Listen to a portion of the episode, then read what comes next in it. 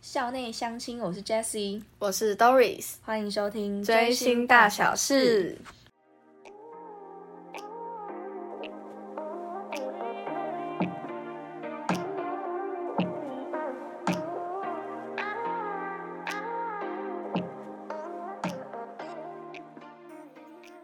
今天第三集我们要来谈谈的是二零二二年我们所追过的剧。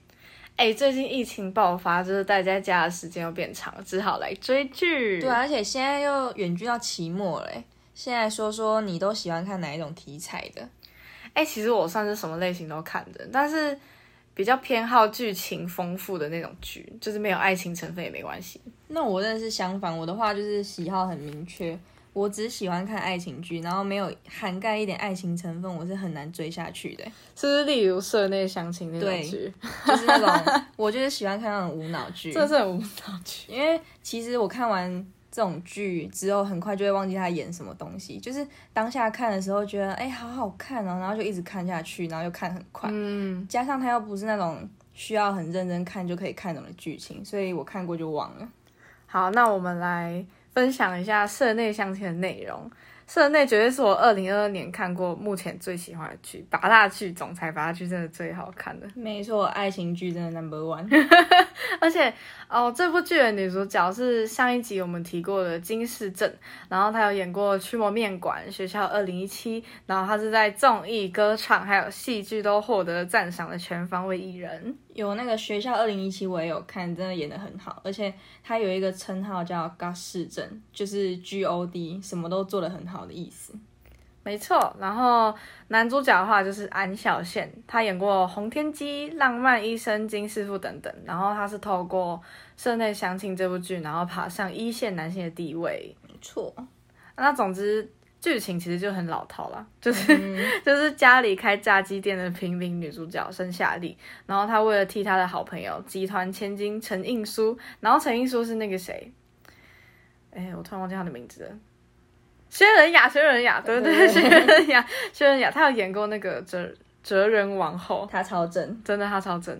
然后反正他就是替他的好朋友陈映舒去相亲，结果相亲到自己社长的自己公司的社长，然后最后跟社长结婚的故事，真的是有点老套， 我真的是都用膝盖想就可以想到他下一步要演什么了。超好笑。但是这部剧绝对是上半年最火红的剧之一，而且其实这部那么好看，是因为男女主角的发展算是很顺遂。然后他一点都不拖泥带水，就算他们遇到难关，像是遇到爷爷的刁难啊，也是一两集就解决的那种。对，非常适合喜欢 H E 还有纯爱情剧的人来看。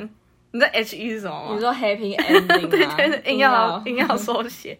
然后男一女一还有男二女二的默契，还有化学反应真的太好看，我每次看都在尖叫，根本是少女心爆发哎、真的还没去看，你们都赶快去看，太 low，再再不追就太 low 了。对，你要跟上流行了。没错， 那杰西你有什么想要分享的剧吗？我的话，我最近有看两部，然后它都是跟体育有关的韩剧，一部是二五二一，就是二十五二十一，然后另外一部是由零开始爱上你。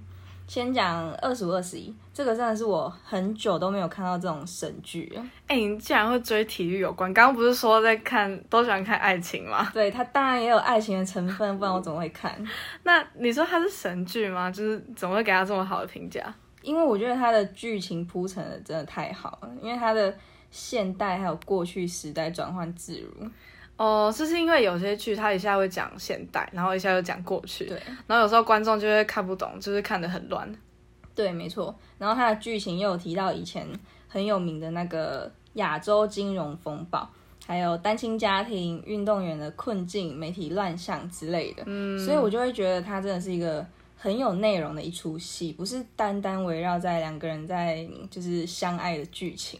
哎，那讨论的议题好像蛮广的。嗯，那他是在讲什么运动啊？它是围绕在击剑这个运动，哦，然后女主角金泰梨她就是击剑选手，男主角就是很有名的大家的男朋友男祝 贺，他是演一名记者，嗯嗯，然后两个人就是彼此的初恋啊，一起失去梦想，共同彷徨，一起互相扶持 听起来成很拔长，辣、欸。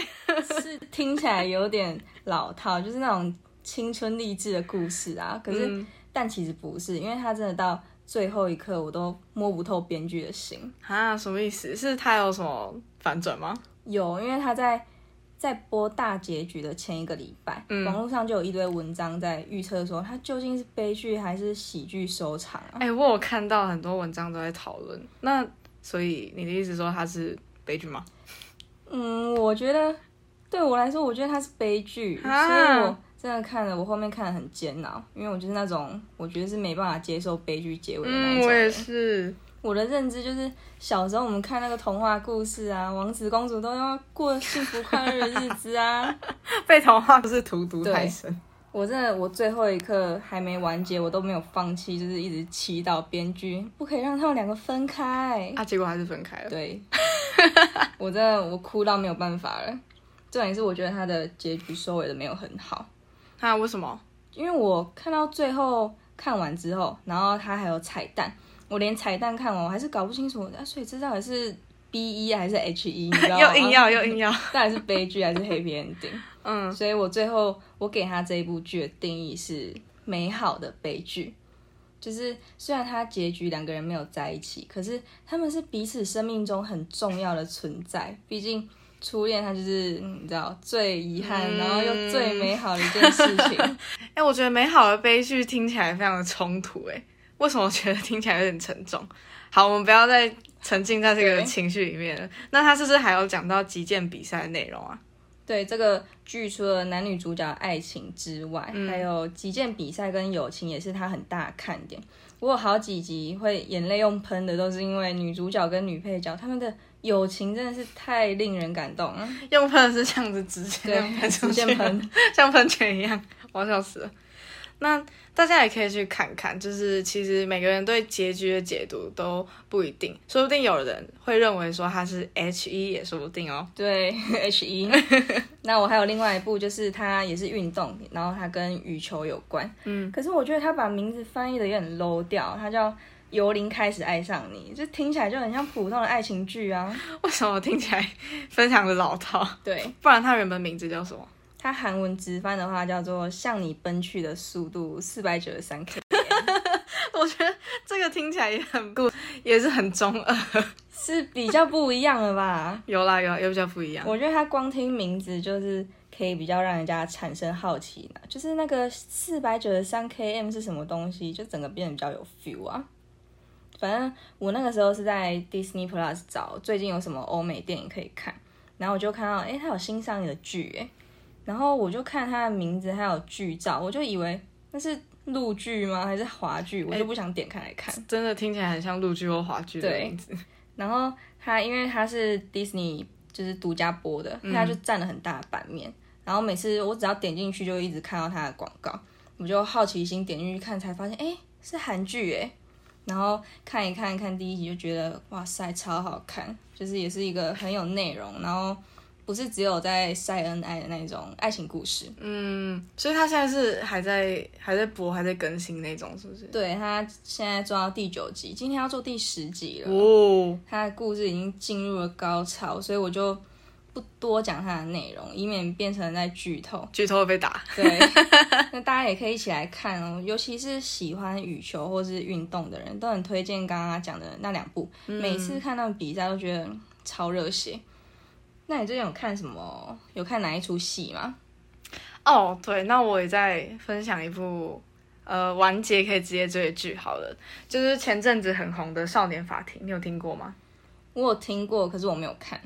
就是他故事在讲一个就是非常厌恶少年罪犯的法官，然后他在面对不同的少年犯罪事件做出判决的故事。是不是听说里面故事有参考韩国它真实的社会案件啊？没错，就是里面有非常多的案件，它总共有七个案件，然后有五个是真实的，嗯，真实的事件，然后都非常可怕，就是很骇人听闻，像是仁川国小的女童分尸案，然后还有女高中生的轮奸案，就是都非常恐怖，就是你会开始思考说。